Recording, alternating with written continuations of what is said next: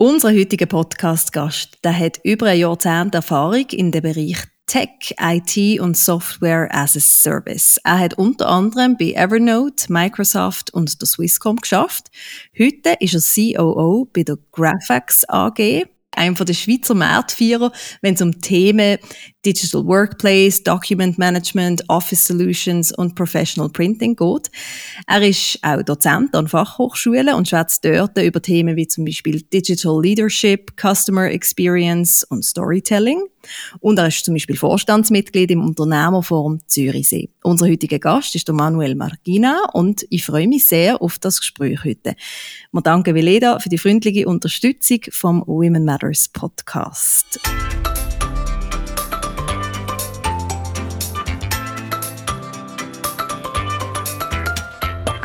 Einblick in die unterschiedlichsten Berufsfelder, spannende Geschichten und konkrete Tipps für deine Karriere, das kriegst du im Women Matters Podcast. Hier erzählen inspirierende, mutige und erfolgreiche Frauen und damit auch Männer aus ihrem Leben. Ich bin Katrin Riesen.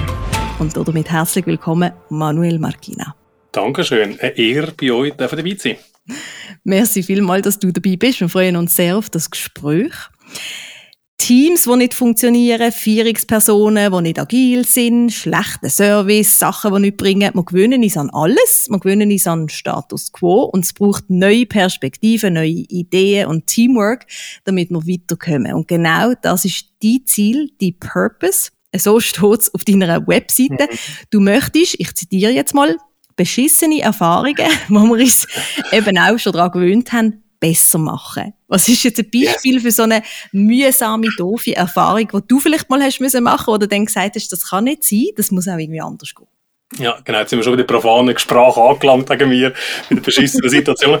ähm, das ist wirklich so. Also, ich habe ich glaube, angefangen hat das, als ich bei, bei der Evernote geschafft habe, ähm, sechs Jahre lang, dort Teams aufgebaut habe, dort in dem Startup, in der Startup-Welt, wo nicht alles rosig ist, aber was toll ist, ist, dass man unglaublich visionstrieben ist, so. Und mit, mit, mit, mit Evernote, mit der App, wo eine der ersten Applikationen war, wo so wirklich um Produktivität gegangen ist, um Verbesserung von, von der Art, wie wir arbeiten, als Wissensarbeiterinnen und Arbeitende. Man hat sonst einfach Office gehabt, Word, PowerPoint und so. Und plötzlich kommt da eine App, wo man Notizen kann machen kann, wo man Sprachnotizen kann machen kann, man ganz anders irgendwie schafft. Statt mit Orten und so hat man Notizbücher. Und dort war man sehr purpose-driven. Und für mich ist das auch der Reiz gewesen, dort anzufangen, weil ich es mühsam gefunden habe, wie wir arbeiten. Mhm. Also das Thema von New Work, jetzt mal dort, dazu mal noch sehr bezogen auf die Tools, die wir um uns herum haben. Ähm, die Welt hat sich dann noch sehr stark vergrößert. New Work beinhaltet sehr viel.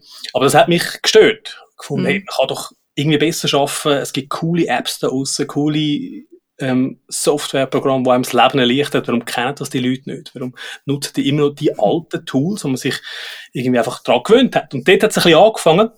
Aus dem heraus habe ich dann auch dürfen, gewissen ähm, Workshops schwätzen oder Speeches halt zum Thema. Und da bin ich immer mehr das taucht. Warum eigentlich? Das Thema Veränderung ist dann so zum mhm. Zentralen gekommen. Change Management, Veränderung. Ähm, dann selber im eigenen Unternehmen, Transformationsunternehmen geführt. Und das hat mich irgendwie dazu gebracht, in einem von den Momenten, wo man dann irgendwie sicher ein paar Stunden Zeit nimmt, um sich selber zu überlegen, wer bin ich eigentlich, was ist mein Purpose, was treibt mich selber an. Was mir dann klar war, ist, dass ich in meiner Karriere, wenn das so nennen darf, eigentlich immer nach dem gegangen bin. Ich habe versucht, oder es macht mir Spaß, Sachen zu hinterfragen, Sachen besser zu machen. Ähm, ja, irgendwie Shit Experiences, wo man sich daran gewöhnt hat. Das ist mit der Art und Weise, wie man schafft, mit Tools, das, da geht es auch in die Welt raus, in die Art, wie wir konsumieren. Das geht in, in die Welt von der Karriere innen selber, ähm, mit Löhnen, die nicht gleich sind, mit ganz vielen Themen, die wir haben, wo man uns einfach irgendwie akzeptiert hat und als Kind schon sehr rebellisch gewesen und irgendwie die Rebellion in einem Business-Kontext wieder aufleben lassen. Das finde ich sehr, sehr cool. Mhm. Jetzt eben hast du unter anderem für Startups, auch für Silicon Valley Unicorns, wirklich für grosse, eben Evernote, Stichwort Evernote geschafft. Du hast zum Beispiel aber auch ein Fashion-Label mitgegründet. Du dozierst an Fachhochschulen. Du hast jetzt so passend zum Women Matters Circle Monatsthema scheinbar eine Haufen Chancen erkennt und packt. Wie hast du das gemacht? Ja, und ganz viel mehr Sachen packt und nicht fertig gemacht und ganz viel mehr Sachen nicht packt. Also man sieht dann immer noch das, was ich wollte, dass man sieht. Und ich glaube, das, das ist so. Also ich bin, ich bin als Kind unglaublich schüchtern gewesen. Das bin ich heute nicht mehr. Ich glaube, ich bin sehr eine äh, extrovertierte Person geworden. Ich bin sehr schüchtern gewesen. Ich habe vieles verpasst gehabt. Äh, ich habe vieles anderen Leuten in der Schulzeit auch nachgemacht gehabt, um einfach irgendwie dazuzugehören. Was ich jetzt bei meinen Kindern selber gesehen. Die einen, ähm, ähnlich sind andere nicht. Ähm, und dann ist irgendwie meine Teenie-Zeit gekommen. Absolute Rebellion, das Gegenteil vor allem, ein unglaublich schwieriges Kind für meine Eltern. Und irgendwann später mich selber gefunden. Und bei mir ist der Moment gewesen, wo ich irgendwie genug alt bin, zu merken, dass alle Menschen auf der Welt das alles auch nur versuchen, was irgendwie Leben heißt. Also niemand hat wirklich einen Plan. Also man hat das Gefühl, man hat einen Plan für sich, aber keiner hat wirklich eine Ahnung, was Leben genau bedeutet oder Karriere bedeutet. Man, man wurstelt einfach irgendwann. Und als ich das irgendwie realisiert habe, hat es bei mir irgendwie Klick gemacht, dass, ja gut, wenn alle alles nur irgendwie versuchen oder vorgaukeln, dann kann ich auch einfach versuchen und einfach machen. Ähm, und wenn es schief kommt, geht's halt schief. Und ich habe keine Mühe zum Glück damit, oder habe gelernt, keine Mühe mehr damit zu haben, wenn etwas schief geht. Und mir selber geschworen, wenn ich irgendwo an einen Punkt komme, wo ich das Gefühl habe, oh, das fände ich jetzt irgendwie noch cool, so etwas zu machen. Oder das habe ich das Gefühl, wie mir in meinem zukünftigen Ich würde sich freuen, wenn ich jetzt das würde machen. Mhm. Dann neige ich eher dazu, ja zu sagen und das einfach mal probieren.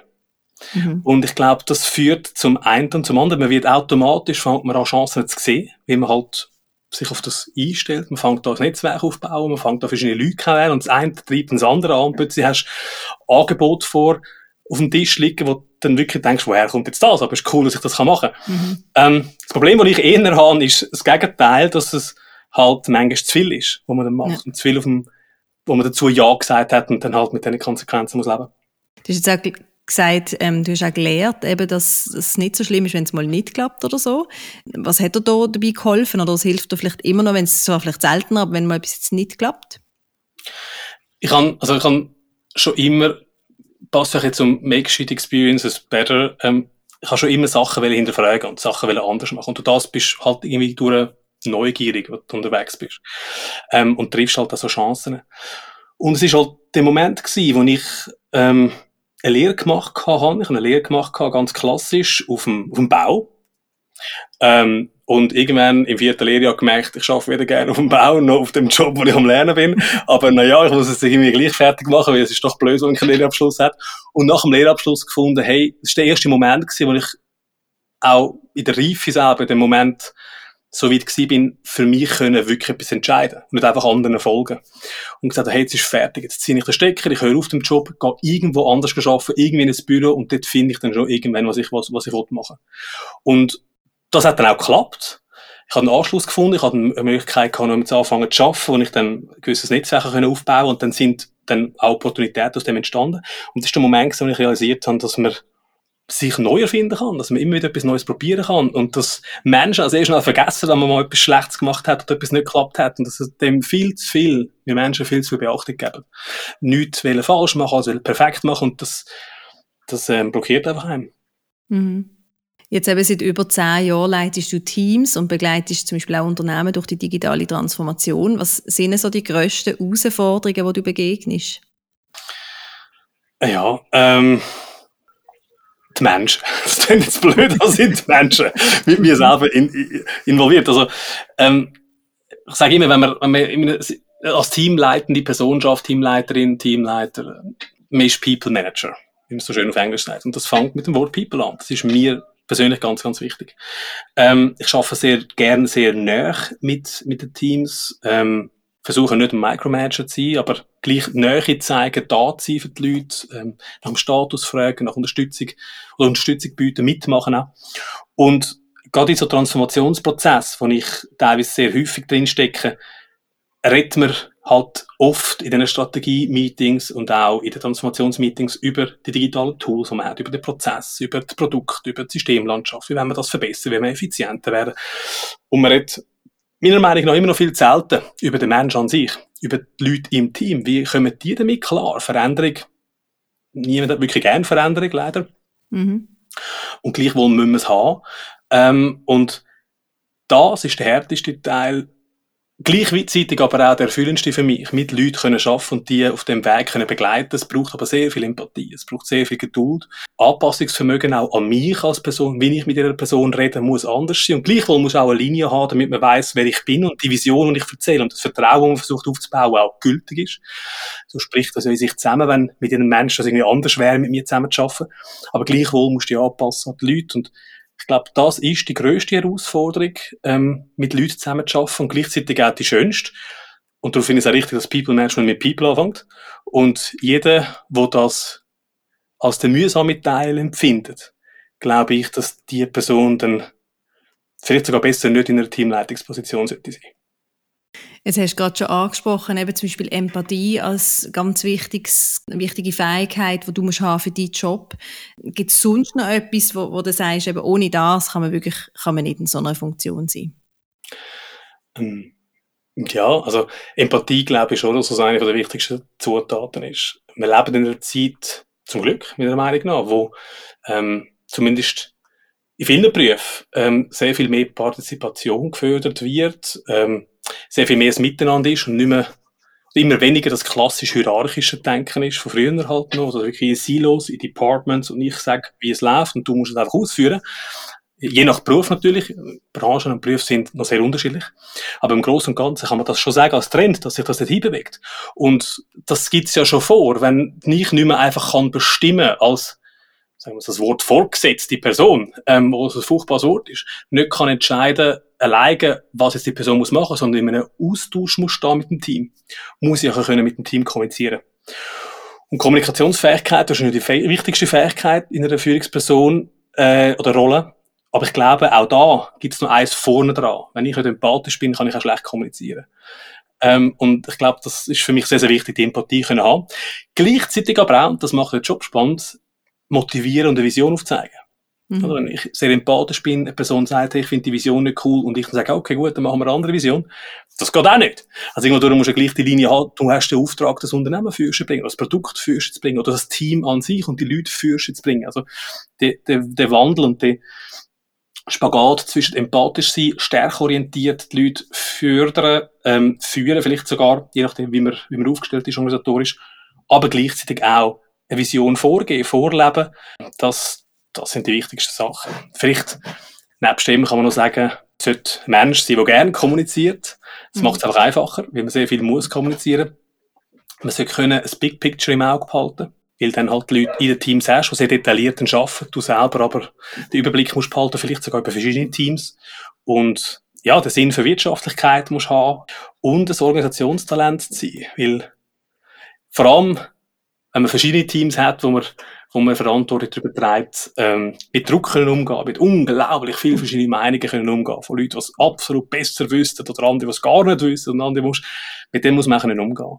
Mhm. Sie können den Tag genau nur auch die Stunden, die er hat, genauso wie alle anderen Unternehmen auch. Jetzt hast du ja gerade schon wieder ein sehr wichtiges Gebiet angesprochen mit der Kommunikation. Das ist so das, was ich auch drinnen arbeite als Kommunikationsberaterin. Und dort können wir jetzt gerade so ein bisschen drum machen in Storytelling rein, und ich bei Kommunikation wahnsinnig wichtig ist, unter anderem ein Thema, wo du unterrichtest. Mhm. Ähm, wieso ist Storytelling aus deiner Sicht so wichtig? Ja, das ist äh, eine gute Frage. Also ich, ich finde Kommunikation auch unglaublich spannend, wie man damit umgeht und ich lerne immer noch Tag für Tag, ähm, wie man mit dem besser umgehen kann, was für Methoden es gibt, wie du die Leute dazu kannst bringen, gut können zu kommunizieren. Und ein ein Tool, wenn man das überhaupt so darf nennen, wo ich persönlich in meinem Alltag immer als sehr ähm, hilfreich empfunden habe, ist die Fähigkeit können, eine Geschichte zu erzählen. Die Fähigkeit können, die wunderbar trockenen und langweiligen KPIs und Zahlen und wir wachsen, weil wir die coolsten Unternehmen sind, das alles irgendwie zu verpacken in eine Geschichte, die aber die Leute berührt, gleichwohl aber auch authentisch ist, so schreckt sich das relativ schnell, wenn es nicht ethisch genug ist. Das finde ich mega spannend. Mhm. Auch erfüllend ähm, dürfen so schwätzen. Und ich merke auch, mein Gegenüber, die empfangen das ganz anders. Also es, gibt, es gibt ja ganz viele Studien, die zeigen, einfach ein bisschen romantisch gesagt, der Mensch bewegt sich durch den Kopf oder das Herz bewegt sich durch eine Geschichte oder durch ein Bild und durch Zahlen bewegt sich das Hirn. Aber wenn beides nicht irgendwie aktiviert, bewegt sich der Mensch nicht. Also es braucht wie rationelles, klar bewiesene Sachen, Zahlen von mir aus. Aber es braucht auch eine Geschichte, einen Bewegungsgrund, eine Handlung, die irgendeine Emotion bei einem Menschen auslöst. Ob das Traurigkeit oder Fröhlichkeit, Motivation ist, eine Emotion auslöst, damit sich die Rationalität verbindet im Kopf vom Menschen mit, mit auch einer Emotion. Und dann fängt sich der Mensch auch an interessieren für etwas und sich an bewegen. Und ich finde einfach Stories, Geschichten, eines der besten Mittel, um genau die Emotionen zu erwecken zu einem Thema. Wenn jetzt irgendjemand beim Zuhören denkt, ja, das brauche ich aber bei mir nicht, würdest du auch sagen, stimmt nicht? Das können wir alle, alle überall brauchen. Absolut. Also ich meine, fangen wir mit einem Beruf an, wo einfach jeder etwas dazu weiß, oder wenn man nur schon vom Verkäufer oder von der Verkäuferin redet, von einem Sales, sei das in einem Laden, sei das ähm, für sein eigenes Produkt, für seine eigene Marke, irgendwo durch, gerade in der Selbstständigkeit auch, für die, die zulassen und vielleicht selbstständig sind, ist man ja permanent in einem Verkauf drin, in sich selber vermarkten, Marketing genauso. Dort willst du ja Leute überzeugen, dass du die bessere Person bist als eine andere, um miteinander zu arbeiten. Irgendwo stehen wir alle ähm, auf der auf der Jagd nach der Aufmerksamkeit von unseren potenziellen Kundinnen, Kunden oder von unseren, unseren, unseren Gegenüber. Und die Aufmerksamkeit zu bekommen, ist extrem hart geworden in der heutigen Zeit. Da hast du Social Media, da hast du Handys, da hast Sale-Angebot, da hast du E-Mail-Newsletter, Leute, die gar keine E-Mails mehr anschauen. Ähm, es ist einfach extrem schwierig, die Aufmerksamkeit zu bekommen, außerhalb, sag jetzt mal, von deinem eigenen Netzwerk, wo du direkten Kontakt hast. wenn du mal willst, über gehen und weitergehen willst, musst du irgendwie eine Aufmerksamkeit bekommen. Und dort musst du anfangen überlegen, wie verkaufe ich mich, wenn das ein bisschen dumm tönt, aber es mhm. geht um das. Und dort musst du überlegen, über was rede ich, wenn ich über mich rede. Mhm. Bau die Geschichten ein. Fang mhm. Emotionen aufbauen, das macht das Gegenüber nicht. Aber auch, wenn wir jetzt weggehen vom, vom Verkauf, wenn wir einfach mal gehen zu Teamleitung. Ähm, wir haben es vorher gesagt, ich glaube, mittlerweile ist es unisono bekannt. Leadership, dazu gehört motivieren können, dazu gehört eine Vision können zeigen, dazu gehört das Schiff irgendwie können in eine Richtung zu bringen, wo jeder im Team mitschafft. Wie bringst du die Leute in die Richtung? Wenn jeder ja selber ein bisschen paddelt am Schiff und du nicht alleine das alles kannst machen, dann musst du die Leute überzeugen. Auch da wieder, finde ich, Geschichten erzählen, wie ganz vielen anderen Methoden, eine von der, von der hilfreichsten Methoden. Mhm. Oder ich denke jetzt auch gerade noch so ein bisschen an, an Women Matters Zielgruppen auch, oder? Wenn du jetzt in Anfangskarriere, auch Bewerbungsgespräche, mhm. du musst dich selber verkaufen, all diese Situationen, wo es auch wahnsinnig hilfreich kann sein. Wenn jetzt vielleicht jemand sagt, ja, ich, ich habe irgendwie keine Erfahrung mit dem, ich weiß nicht so recht, wie ich da soll anfangen, wie ich eben Storytelling selber mache. Mhm. Hast du irgendwie konkrete Tipps, vielleicht ein, zwei oder so aus, aus, dem, aus deinem Unterricht, ich weiß es nicht. Oder kannst du sagen, ja. probier mal das aus und dann kommst du dem ein bisschen näher. Storytelling ist natürlich ein Wort, das extrem abschreckt. Oder? Es klingt ja, ich muss irgendwie ein Autor oder eine Autorin sein, um irgendwie eine Geschichte zu erzählen. Und ich erzähle doch keine Geschichten. Und man vergessen leider auch da, man vergessen als Mensch, dass wir permanent Geschichten erzählen. Ja hast du gewusst, was gestern passiert ist im Fall? Schau, gestern ist mir, und dann fängt schon die Geschichte an. Oder ich bin gestern wieder bei einem ähm, Kollegen daheim und habe von einer neuen App erzählt, und ich abgeladen hey, du, schau mal die App da kannst du im Fall das, aber da bin ich schon Geschichten erzählen. Äh, und erzähle nicht, die App ist so und so viel Megabyte groß und die hat und so, also das erzähle ich ja nicht. Ich erzähle eine Geschichte, wie ich mich gefühlt habe, wo ich die das erste Mal angeschaut habe und wie flashing cool das war das ist Geschichte erzählen. Sobald wir es aber bewusst machen wollen, können wir so eine Art Angst über. Und da da hilft einfach Übung, Übung, Übung. Und das fängt schon im Kleinen an. Zu verstehen, dass jede Geschichte einen Anfang, einen Mittelteil, einen Schluss hat. Ich würde mal als Tipp einfach mal das nehmen, wenn man das nächste Mal Zuhörerinnen, Zuhörer, wenn man das nächste Mal irgendwie eine Präsentation muss führen. Oder man will sich wirklich Mühe geben, in einem Gespräch eine kleine Geschichte zu erzählen, warum, dass man jetzt das Gefühl hat, ich bin die beste Kandidatin oder der beste Kandidat für die Stelle im Bewerbungsprozess. Oder man will etwas präsentieren vor einem Kunden oder vielleicht sogar vor einem Board in einem eigenen Unternehmen. Dann vielleicht gerne eine kleine Geschichte würde einbauen. Zuerst einmal, so eine Geschichte darf auch nur eine Minute dauern. Es muss nicht eine zweistündige Lesung sein, die man vorbereitet. Es ist einfach eine Minute, 30 Sekunden etwas erzählen. Und wenn man das machen will, überlegt, überlegt euch einfach, was es für einen Anfang könnte haben, für einen Mittelteil, für einen Schluss. Mhm versetzt gegenüber zuerst mal in die Geschichte rein. Okay, es ist gestern. Ich bin dort gewesen, habe mich bewegt, es war Nacht gewesen, ich konnte nicht schlafen. Blöd. Dann habe ich gemerkt, und dann kommt irgendetwas, wo die Schicht verändert, in eine andere Richtung lenkt, und am Schluss hat man vielleicht noch etwas gewonnen daraus, so Pointe, oder vielleicht auch einen Fehler gemacht, und das ist dann der Abschluss der Geschichte, und that's it. Die heilige Dreifältigkeit bei, bei Geschichten. Und egal, wo man rangeht, ähm, egal, welche Film das man schaut, auch das ist eine wunderbare Funkgrube, Inspiration. Ähm, Bücher, wo man liest, überall entdeckt man wieder die, das Dreieck, wo übrigens schon von Aristoteles erfunden worden ist, damals. Anfang, Mittelteil, Schluss. Und dort würde ich anfangen. Und für alle die, die jetzt denken, oh, zu diesem Thema muss ich noch mehr erfahren oder möchte gerne selber noch Fragen stellen, Manuel, dann hat man die Chance. Im Oktober kommst du nämlich in Women Matters yes. Circle und schwätzt genau über das Thema Storytelling. Ähm, und dort hat man die Gelegenheit, dir dann auch selber noch Fragen zu stellen. Darum machen wir hier jetzt wieder einen Bogen weg vom Storytelling. Wir wollen ja nicht schon alles vor, vorwegnehmen. Wenn du jetzt so deine Karriere anschaust, was ist so der beste Tipp, den du mal bekommen hast? Oder was ist etwas, was du selber erfahren hast, wo du jetzt kannst anderen weitergeben und sagen, hey, das ist wirklich so, wenn ich einen Tipp geben sollte, dann mach das oder mach das nicht. Das ist extrem schwierig für mich, wo ich zu allem Ja sagt und alles cool finde, einen Tipp zu geben. Ähm, ich, ich glaube, ich knüpfe dort, also auch da, ich überlege mir, was könnte der beste oder der meiste Effekt haben. Und für mich ist das tatsächlich das, versuchen, die Fehler, die könnten passieren oder Fehlentscheid nicht so nicht so ein starkes Gewicht dem zu geben, sondern sehr rational über das denken. Mir, ich bin nicht eine Person, die grosse Karriereplanung hat. Ähm, ich überlege mir einmal im Jahr, ähm, mache ich mir ein paar Überlegungen, was möchte ich in zwei, drei Jahren, was macht, und vor allem geführt durch Fragen. Ich, stelle, ich, ich mag die Methode, sich selber Fragen zu stellen. Das bringt mich so zum Reflektieren. Was macht mir Freude? Von was möchte ich gerne mehr haben im Leben? Was macht mir keine Freude? Von was möchte ich gerne weniger haben im Leben? Es klingt sehr banal, aber ähm, es kann eine halbe Sinneskrise auslösen, wenn man das dann wirklich ansitzt und sich da Gedanken darüber macht. Und das lade ich mich dann durch das ein bisschen führen. Okay, was heißt das fürs nächste Jahr? Was, was, was möchte ich gerne versuchen? Wo hätte ich Freude dran? Und dann bin ich automatisch durch das auch offener, wenn mal so eine Chance mir über den Weg läuft. Und vielfach passiert es auch. Und dann passiert das auch. Also das ist mal das Erste. Einfach sich selber so durch ein paar Fragen sich ein bisschen führen lassen.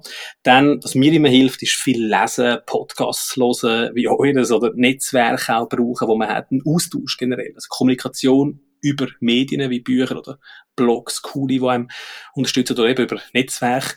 Ähm, dort entstehen extrem viele Möglichkeiten zum Anknüpfen, zum Lernen von den Leuten, zum auch die eigenen Fehler, die man gemacht hat oder Failures, ähm, können zu erzählen und wie andere das anders gemacht hätten und da man extrem inspiriert wieder zurück. Sich wagen, wenn man plötzlich mal eine Chance sieht, Ja zu sagen dazu und vielleicht wieder eine kleine Geschichte hinzuzufügen, ein Storytelling-Element, damit man vielleicht auch wirklich gewöhnt an einem Bewerbungsprozess oder irgendwo seine Idee kann platzieren Und ähm, ich glaube, wenn man das folgt, und versucht immer wieder sich haben die Woche vor Augen führen, habe ich die Woche, bin ich mutig genug gewesen, habe ich Ja gesagt zu Sachen, die ich gerne gemacht hätte, ähm, dann kommt der Rest automatisch. Du hast in dem Innen etwas genannt, was auch bei Women Matters immer wieder ein grosses Thema ist, das Netzwerk, Networking, was das für eine wichtige Rolle spielt für Karriere, sei es für den Start, sei es irgendwann während der Karriere. Welche Rolle hat es bei dir gespielt? Auch eine wichtige. Ähm, ich muss auch da sagen, ich habe es leider für mich viel zu spät entdeckt. Ich bin, wie ich vorher erwähnt habe, zuerst sehr, sehr schüchtern, so ein Eigenbrötling, irgendwie allein mit dem Zeug sind. Ich habe vieles überlesen, Podcasts, so mir selber geholt. Zum Glück hat es funktioniert. Und irgendwann habe ich schon gemerkt, hey, es ist ja viel einfacher, einfach über das Netzwerk, da kannst du mit den Leuten reden. Und da hast gerade noch zusätzlich zu den Inputs, die du bekommst, hast du aber auch noch eine Person, die du kennst, die du dann irgendwann nochmal kannst anfragen ähm, Oder vielleicht beim nächsten Mal nochmal siehst und plötzlich entstehen wer weiß, sogar Freundschaften daraus Ähm, und, und dann habe ich angefangen, das wirklich äh, zu nutzen. Und mir hat sehr viel gebracht. Ähm, Kontakt, den ich habe, wo, gerade in der Position, wo ich jetzt bin, in der Geschäftsleitung oder COO, das ist halt schon so. In gewissen Unternehmen ähm, haben wir halt noch die hierarchischen Systeme, wo man halt drin lebt und je stärker, dass du irgendwo exponiert bist, desto einsamer wirst du teilweise einem Unternehmen. Und dort können auf Leute zugreifen, wo man aus einem Netzwerk vielleicht kennt, sagen, hey, darf ich dich irgendwie für 15 Minuten haben? Ich würde gerne eine Frage stellen. Wie würdest du das an meiner Stelle machen? Oder hast du das Gefühl, ich habe dort gut reagiert, hätte ich anders müssen reagieren So Leute zu haben, für einen selber, für businessrelevante Fragen, mhm. ist unglaublich wertvoll. Du hast schon in so vielen Unternehmen geschafft, in verschiedenen Positionen und so weiter und so fort wie erlebst du jetzt, wenn wir noch konkret Frauen so als Zielpublikum natürlich von Women Matters anschauen, wie erlebst du das? Oder hast du vielleicht wie etwas gesehen, wo du dort noch konkret sagst, das würde ich Frauen noch roten? Ja, ich bin mir sehr vorsichtig, weil ich keine bin. Und es ist immer ein bisschen schwierig, aber ich versuche natürlich auch das hineinzusetzen und lebe mit einer wunderbaren Frau zusammen. Ähm, aber im, im Business-Kontext merke ich schon, auch, oder hat das zumindest gemerkt, das Klischee ein bisschen, dass viele Frauen zumindest, die ich in der Karriere miterlebt habe, sehr viel vorsichtiger sind. Äh, mit dem Äußeren von, hey, das brauche ich jetzt, das möchte ich jetzt probieren oder mich wagen. Gerade bei so Chancen in einem Meeting, stellt sich vor, man hockt in einem Meeting, da hockt vielleicht sechs Personen um den Tisch herum. Eine Person sagt, ja, möchte jemand das machen oder hat jemand eine Idee?